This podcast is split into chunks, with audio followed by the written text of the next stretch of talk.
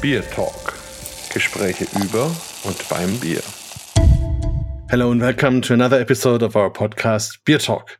Today, again, we cross the Atlantic Ocean and we go to the United States, to Golden, Colorado, and meet a new friend of mine, Gary Tickle, who is the Chief Executive Officer of Sustainable Beverage, uh, Beverage Technologies. So a complicated word for a German guy, but it was very interesting to meet you at your booth and to see all your inventions. And so I'm very happy to have you here.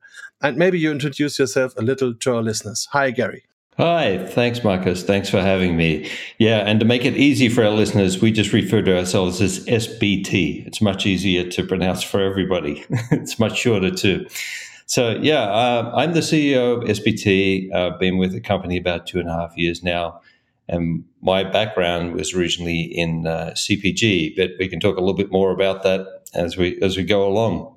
Yeah, fantastic. So, as I said, wonderful to have you here. And maybe first, um, a little bit to get to know you and the person a little bit better. So, mm-hmm. what about you and beer? Is this a long term relationship or more let's let's short term? Or what is your preferences in, in, around beers? Well, that's interesting. I mean, I'm originally from Australia, and uh, I would say it's a it's a birthright in Australia to have a connection with beer. I think that's just part of our culture growing up that uh, beer was had strong regional dimensions to it. You were you were aligned to a beer which really spoke to who you were and where you came from, which state you belonged to. So uh, right from the very early days, uh, I can think of spending evenings with my parents and friends at little beer gardens out in the country where I grew up, and you know, beer was just an in- integral part of society and and social gatherings and and connectivity, frankly, in the community. So I guess I have a very early fond memory of beer in a positive light and how it, it played a part in my upbringing in a, in a responsible way, but in a very, very um, close community setting. And uh, fast forward to today, in between, I uh, started working with a global CPG food company and traveled the world working for them in New Zealand, then in South Asia, based in India, and in Switzerland, before coming to the US. And so my reconnection with beer came relatively recently and in the last two and a half years, where I was very intrigued by the work that SBT was doing. Um, the founder and inventor of this technology is Patrick Tatera, a very smart guy, uh, has a very interesting background himself, which we can talk about more. But uh, when he realized he didn't want to be the CEO of this company, he came looking for someone who who did want to to ultimately run the business alongside him. And I was super intrigued from a really from a consumer standpoint, Markus, about what's happening in this industry and where it's going, because that's been my life has been studying the consumer and understanding what it means for the future of your business. And I could see beer was ready for change. And um, I could see SBT presented a really unique opportunity to bring about that change in a very disruptive way. Yes, a lot of changes, a lot of new approaches to uh, beer itself and also to the idea of a non-alcoholic beer and to serving beer and whatever. We will talk about that in a minute. So it's a really huge change possibly. So um, sustainability always is also a very important thing. Um, and i think together with beer, that's like a perfect match. So yes. maybe our listeners have no idea what mm-hmm. the invention is about. So maybe if you yes bring us a little bit like you would do a documentary and you would start it. And so what is if it starts with a brewery having a beer wanting to bring it to the customer. So what is the difference if we use your new idea?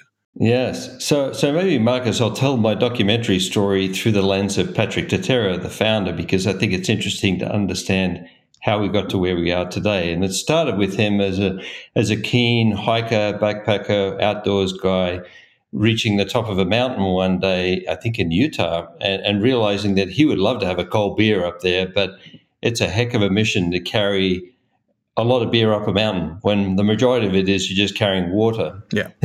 and, and, his fundamental thought was, well, there's got to be a way of doing this without having to, to carry all this water, but still enjoy a great beer.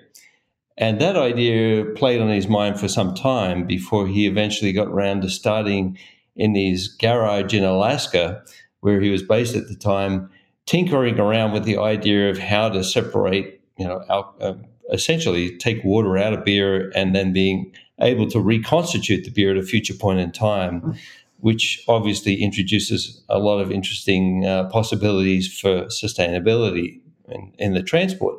So, fast forward that to today, that idea has become now a large scale technology platform, patented processes.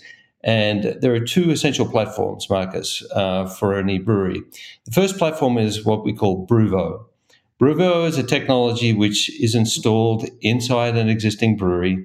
Um, it, it relies on existing brewing processes, so it's it's totally re- uh, receiving a standard beer from a brewer. It's then processing that beer and separating out the water and alcohol and shrinking the beer down to one sixth its normal density to produce what's known as multi brew beer.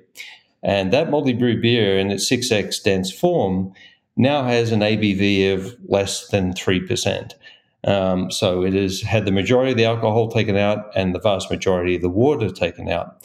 And that multi brew beer is now available to do many things with. So if we just pause there and go to the other platform, which is called NextDraft, NextDraft is a tap technology that can receive that multi brew beer in its 6x dense form in a bag and box, so no keg, and can reconstitute the beer back into fresh draft beer in real time on your tap system, so in your normal tap room environment, and pr- produce a great fresh draft beer.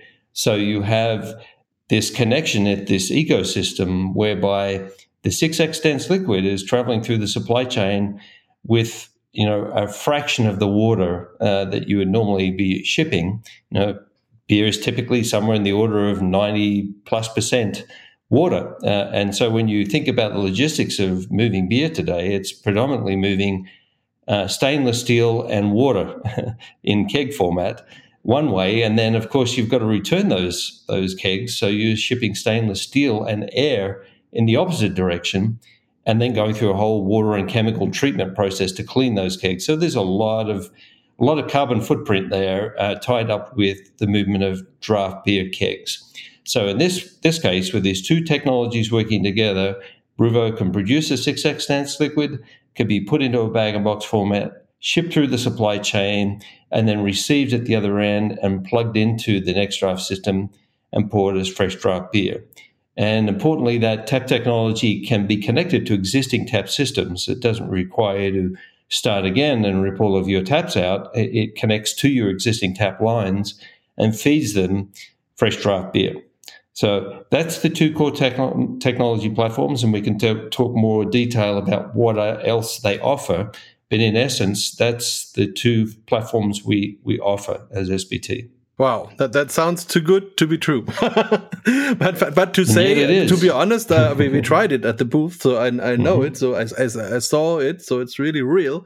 And um, just to get a little bit into it, uh, so you have the beer, and then it's separated into three parts. So one part is pure alcohol. Yeah, so the way it works, Markus, is uh, when we put the beer through BrewVo, uh, we split the beer out. I always think of beer in three parts as all the good stuff, which is everything in the fermentables that you're, you're building in the, the grain bill, uh, alcohol and water. So we strip out the alcohol and water, we separate them um, as one permeate. So the, the water and alcohol comes out together in a, in a form such that it's around about a 6% ABV permeate. It just looks like clear water. If you were to look at it, you'd say it's a glass of water. But in fact, when you taste it, you realize there's alcohol in that water.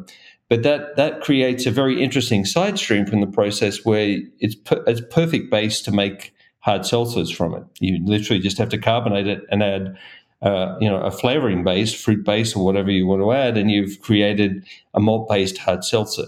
And so what remains in the multi-brew beer is that all the good things that you want to keep in the beer. So we have the, the water and alcohol part, and then the rest is it's like a like a yes still liquid but very sticky substance. Where it's no, uh, it's not not even very sticky, Markus. It, it has a very similar viscosity, slightly more viscous, obviously, than a normal beer, but but pours you know pr- pretty easily. But obviously, it's now it's very much a flavor and aroma dense liquid. And um, it's a perfect base then just to reconstitute in real time. Um, and what we learned along the way, really by chance, actually, it was quite uh, serendipitous that having some uh, master brewers who were in our facility tasting beers made from our next draft system, uh, they asked us just to pour the beers without adding any alcohol back. And we can talk about a bit about that in a minute. And that's how we came to find that actually this this multi brew beer produces by default best in class non alcoholic beer. Um, and it really was by chance because the technology platforms were designed to be for all beer. So, Markus, when you think about that 6x dense liquid, multi brew beer traveling through the supply chain in a bag and box, it has with it a sidecar and an additional bag. And in that bag can be different levels of ethanol, or it could be just distilled water with the intention of being that when you plug the uh, the bag and box into the next draft system, you can be pouring beer at different alcohol strengths because it's literally blending everything together in real time. So you have the multi brew beer, you have the sidecar ethanol, and you have water, of course, all being blended and carbonated in real time. So we we can have the situation as we do from time to time in our, our headquarters on our tap system, we have the same beer being poured as non alcoholic, session strength, and full strength side by side on three taps. And it's all happening with real time blending. Wow. so, okay. So, if we stay in the image, we have the like the, the concentrate, and then we have the water and the alcohol. Mm-hmm. And first, those are together, and then you uh, also extract the alcohol from the water, or does this stay together? No, we keep them. We keep them together, Marcus, uh, because we think it. I mean, obviously, you could you could distill it down. I mean, that's a possibility, but it, it is ready to go as a as a hard seltzer base. So we, it's a, it's it's a ready made solution. Um, and it means you have a very water efficient process. Um, if we just talk about brewing as a process, you know, it's it will be well known to brewers that um, it takes a lot of water to make beer. Um, and so, in this particular case, if you have the opportunity to use that that water, then you really have got to a best in class water solution because now you're using the side stream that's coming from the brew beer. You're repurposing that as a, uh, a base for hard seltzer, and any remaining water you can actually use to clean through the BrewVo unit. So it, it actually makes a very water efficient process inside the brewery. Yeah. And uh, I don't know if you can answer the question, but um, I'm just curious how do you convince the aromas to leave the alcohol and stay in, in the concentrate? Yes, so this this is really this is where the magic happens. Um, you would know, Markus, there are many different approaches technically to removing alcohol from beer. Yes, and um, I typically call them alcohol stripping processes. Um, uh, they they are designed where you brew a beer up front in the brewery and you try and guess or estimate what you're going to lose in the stripping process to retain whatever you get at the end of the brew, at the end of the process. And you hope that you retain a lot in the stripping process. But the truth is as you know beer is a fairly sensitive delicate product. It doesn't like to be manipulated. It doesn't like to be mechanically changed or chemically changed. Yeah. And so these stripping processes generally have tell, telltale signs in the finished beer. You can tell, and I'm sure you can as someone who's very educated in beer, that when you taste the beers, you can generally tell what technology made that NA beer by virtue of what's missing from the beer or what's present in the beer that shouldn't really be there. Um, and so this is always the, the fundamental challenge. We say that making non-alcoholic beer is much harder than just making beer yeah. because you, you're trying to remove the alcohol very gently and at the same time retain all of those key characteristics that make the beer a great tasting experience, right? Which is ultimately what matters most. Yeah. So this patented process, which obviously we can't go into all the trade secrets, but this is where the magic happens. The the design that Patrick has uh, has built around the technology and the process, because it's it's not just the physical piece of equipment; it's also how we would train you to use that physical piece of equipment in such a way that you finish the beer fully with a ferment cycle we call it multi brew beer because we we literally brew a beer inside a beer. Uh, and I know I'm sort of speaking in riddles, but this is how the technology works. And at the end of the day, it means you end up with a fully fermented and finished beer with all the aromatics and mouthfeel and, and, and the key properties that really make the beer a great drinking experience retained in the beer. And in the meantime, the alcohol has left, left the scene.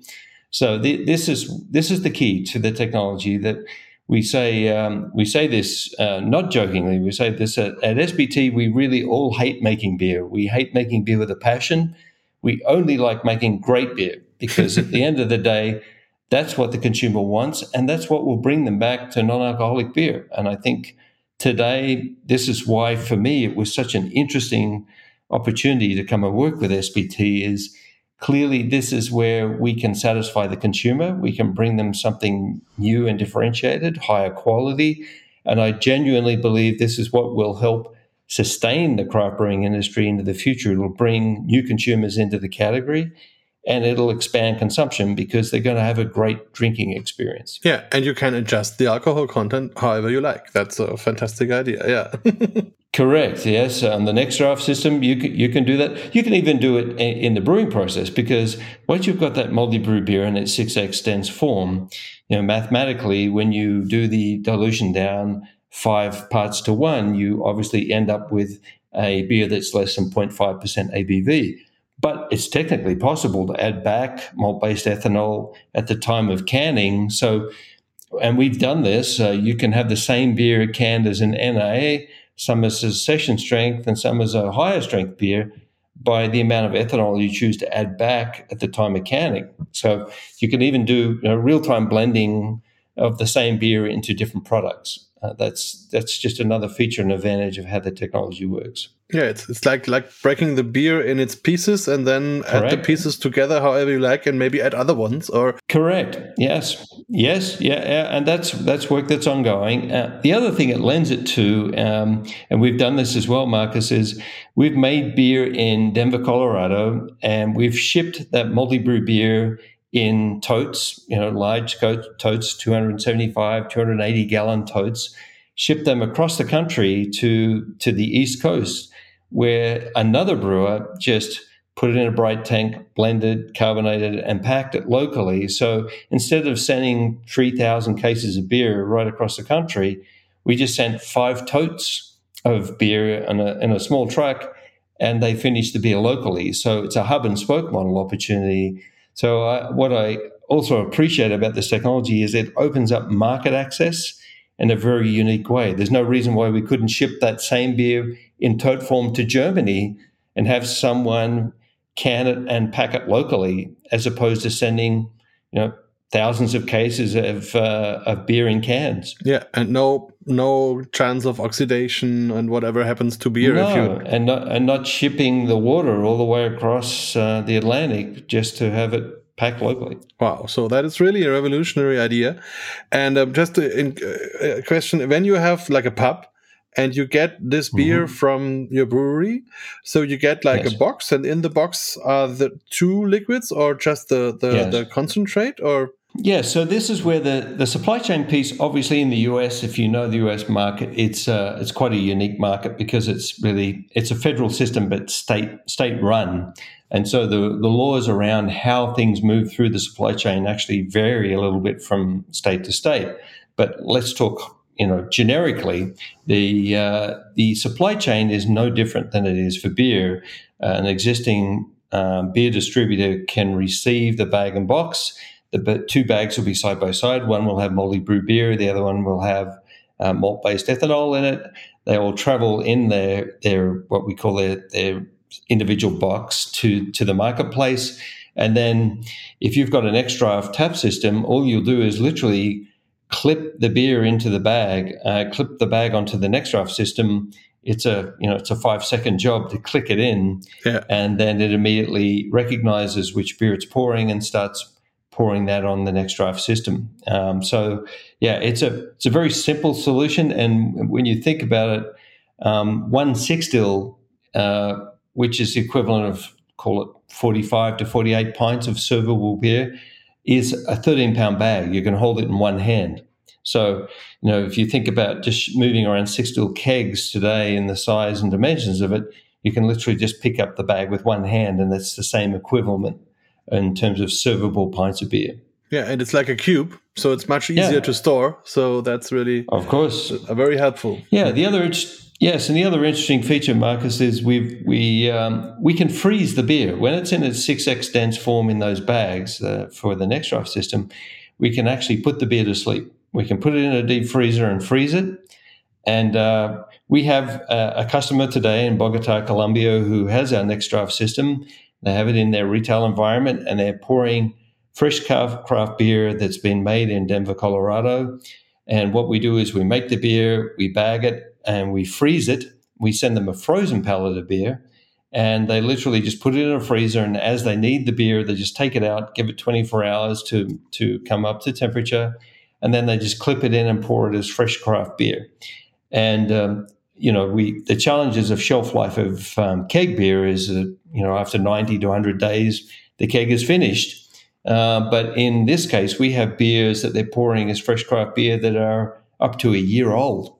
They've just been put to sleep and they just wait the beer up when they need it. And the only thing you have to have at, at your bar is the, the NexDraft system and carbonation and water. Yes, so the next draft system, um, and we are very fortunate now. We have Middleby, which is a publicly listed company here in the US, who's now a strategic partner with us. They've invested in us and they will be our, our global partner for the selling and distribution of the NexDraft system. They're also a technical partner in developing the next generation of this unit. But the, the idea is that we would simply come to anybody who has an interest in adopting this technology. They, they purchase an NexDraft system. It will hook into their existing tap lines, so they don't have to change the taps themselves. That stays as is so if you're like above the bar, the consumer knows no different. They, they, they would not know where the beer is coming from. But the NexDraft system will have a, a self-contained housing that can receive the bags and it'll have what we call a small backroom package, which does the real-time um, receival of the local water, filtration, chilling, and carbonation of that water to blend in with the beer in real time.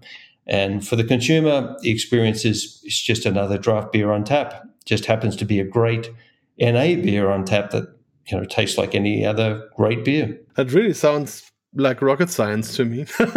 Did you ever try to do it also with other beverages, so like like whiskey or milk or something like that? Um, at this stage, the other it, it, lends itself primarily to be ideal for fermented beverages. The other area of endeavor we're working on is wine. Um, because we we look around, we've we've successfully done it with uh, alcoholic ciders. We've dealcoholized um, ciders and made a great NA cider product, which again, theoretically, you could do a blend back uh, at any level and and additives. So same idea. Mm-hmm. But we think wine's a very interesting area because my my experience and those of us who've done a little bit of research in this area, we don't really find any great NA wine, and we and we recognize it's tougher because you know the ethanol makes up a bigger proportion of the consumable experience, and so that's the first thing to consider.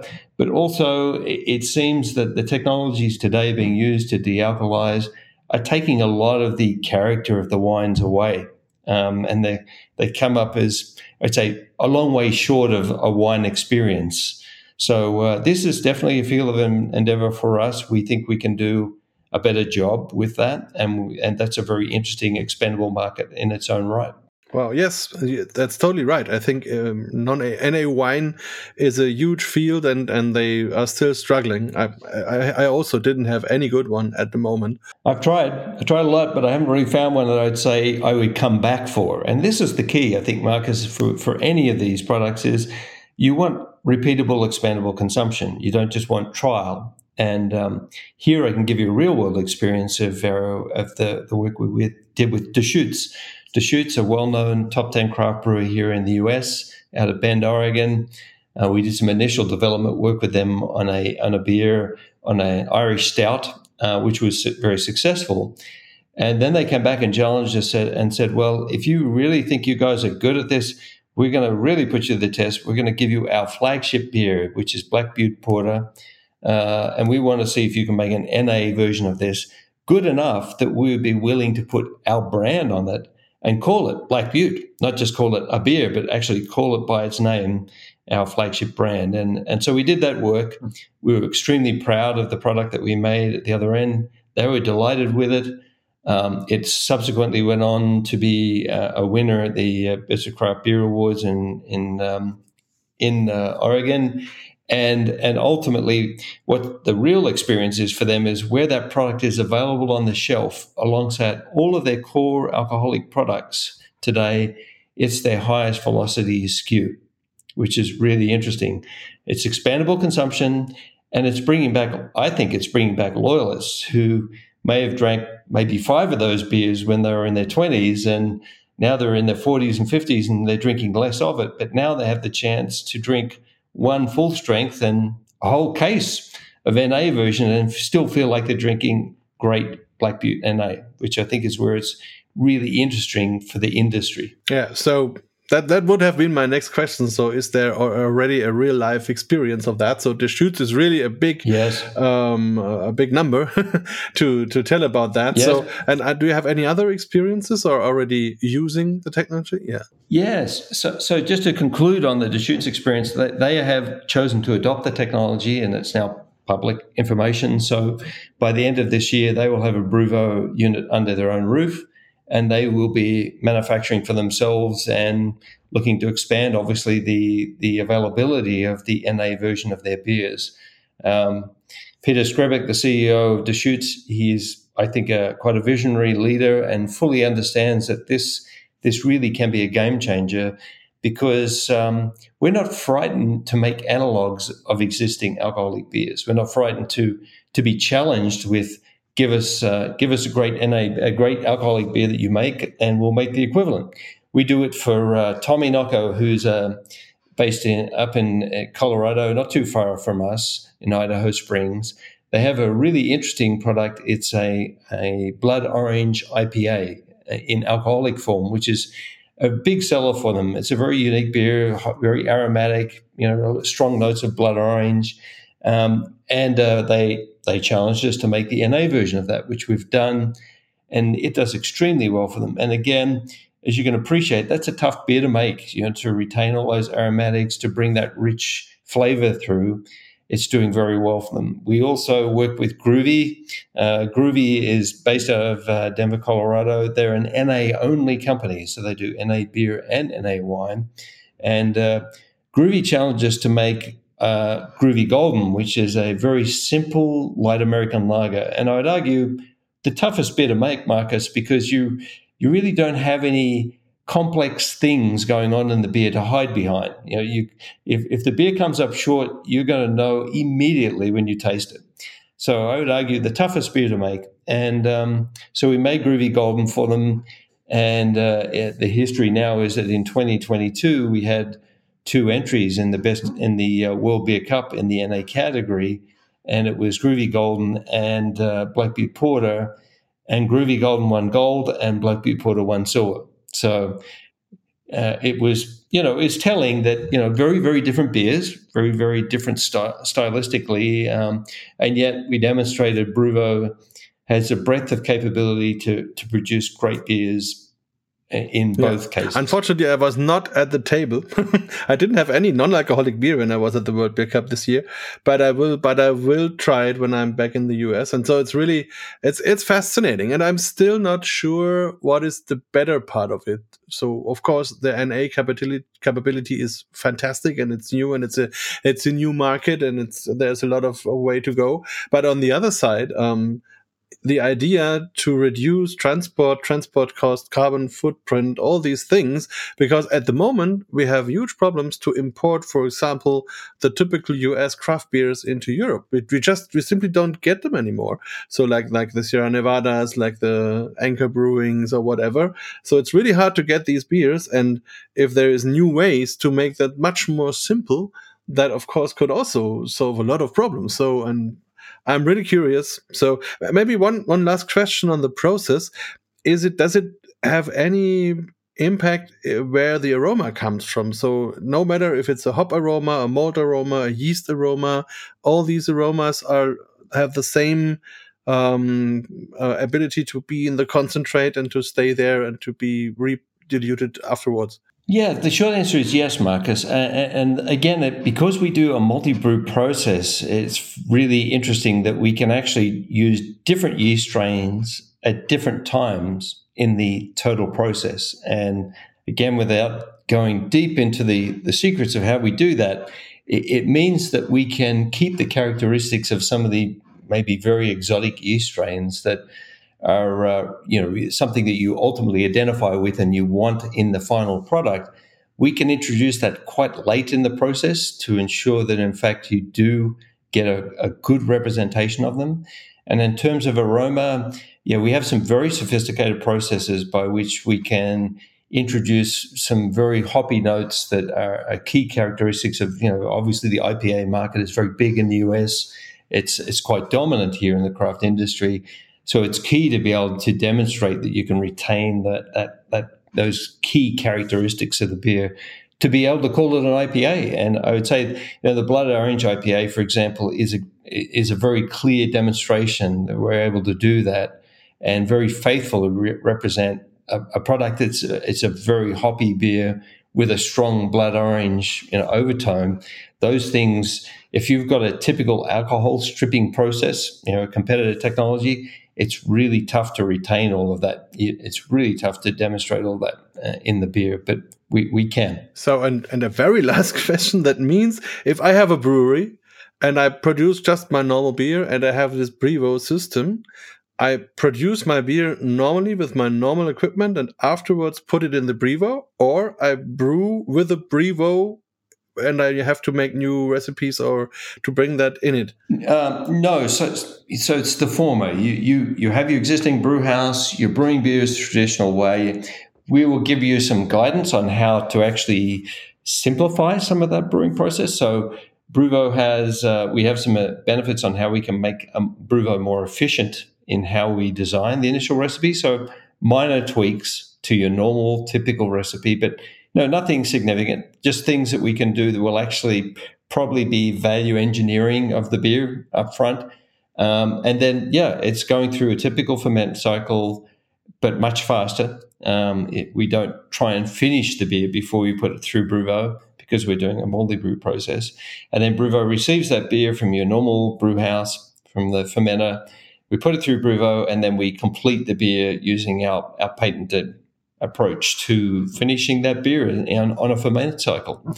So yeah, so it's it really is designed to be an installation inside an existing brew house and using traditional brewing processes, which are, would be well understood by your listeners. Have you ever tried it with uh, one of these very heavy beers, like barrel aged beers or barley wines or even Eisbock or something like that? Uh, we we've not been challenged to do that yet, but I don't have a concern that we could do it. I think it's more a question of where at the moment we're building style beers that are being requested by our customer base. So it's really whatever product brief we they come with, we work on. Um, I think the interesting thing to go back to your point earlier, Markus, is the exciting opportunity to bring beer back to to markets which may be starved of that that breadth of um, availability that you know the the styles that they just can't get their hands on anymore. The idea that we can work with partner brewers in Germany, for example, who can receive the multi brew beer, blend and pack, carbonate and pack it in, in a typical form that they would be used to doing, presents just a whole new way of working, right? Because it's creating a whole new ecosystem for beer um, that doesn't rely solely on kegs and cans to make it possible. Yeah, and I think it would even be possible to to make it with the purity law. Yes, absolutely. Because um, the the only thing is that the carbonation has to be from carbon dioxide, which is from a brewing process, but that is possible because that, that's available. And then you can do that. So that's, I'm, I'm very curious uh, about that and I'm very much looking forward to that. So that's, um, I think it's, is it Reinheitsgebot? I get yes. my pronunciation yes. you. Yeah, was, that was good. that was very good. it's pretty good for an Australian, right? Yeah. Um, so, so yeah, the, the short answer is yes, we, we totally respect those laws. Um, we want that, right? Because our, our intention is to make high quality, fresh draft, high quality beer that is not in any way, you know, uh, created through artificial means. Yeah. it's through traditional brewing practices. So yes, we'd absolutely be able to do that, and and vice versa. Like it could be very interesting to see some of the German beer styles more, more available coming this way, because if you've got customers who have BrewVo on either side of the Atlantic, then effectively they can work together. And they've got a closed ecosystem that they can help each other. And whoever has a BrewVo unit will have the ability to make this beer into the bag and box format and thereby be available into these draft tap next draft tap systems. Uh, and I think of that as a very interesting opportunity of being able to put draft beer in places where you simply can't put it today because of physical constraints, the fact that you can't, you don't have the space to put a large storeroom for, for kegs. So, you know, whether it's things like cruise ships, for example, or, or small format quick service restaurants, just places where draft experience would be great, but today it's physically not possible. Yeah. We think that's a new opportunity for Next Draft to bring beer to new places. Yes, and you can expand the variety uh, because Correct. you have you can have much more beer at the same time if you have smaller content yes. containers. So, yeah. yeah. fantastic. So, if people now are interested, we of course we will put the link to the website in the show notes. Mm-hmm. Is there any other um, hub of information where people could have a look at? Yeah, well, I think our website www.brewvo.com um, is the best place to look at, and we do have a contact us uh, link on that page on that website. And uh, feel free to reach out to us. We'd, we'd love to talk to you and, and work with more brewers. You know, we're all about changing the world of beer. Our passion is to see beer grow and grow in a way that has never been able to grow before, and also to be able to say that it is best in class in terms of sustainable footprint for the type of beverages we serve. Yeah, what an important message and an important invention. So thanks a lot. And I'm really looking forward to coming back to the States and try some of these beers. And of course, you're always invited to come to Germany and maybe also bring some. I would be very interested. Absolutely. Yeah, well, we look forward to seeing you here. And of course, we look forward to working with partners in Germany as well. BierTalk, der Podcast rund ums Bier. Alle Folgen unter www.biertalk.de.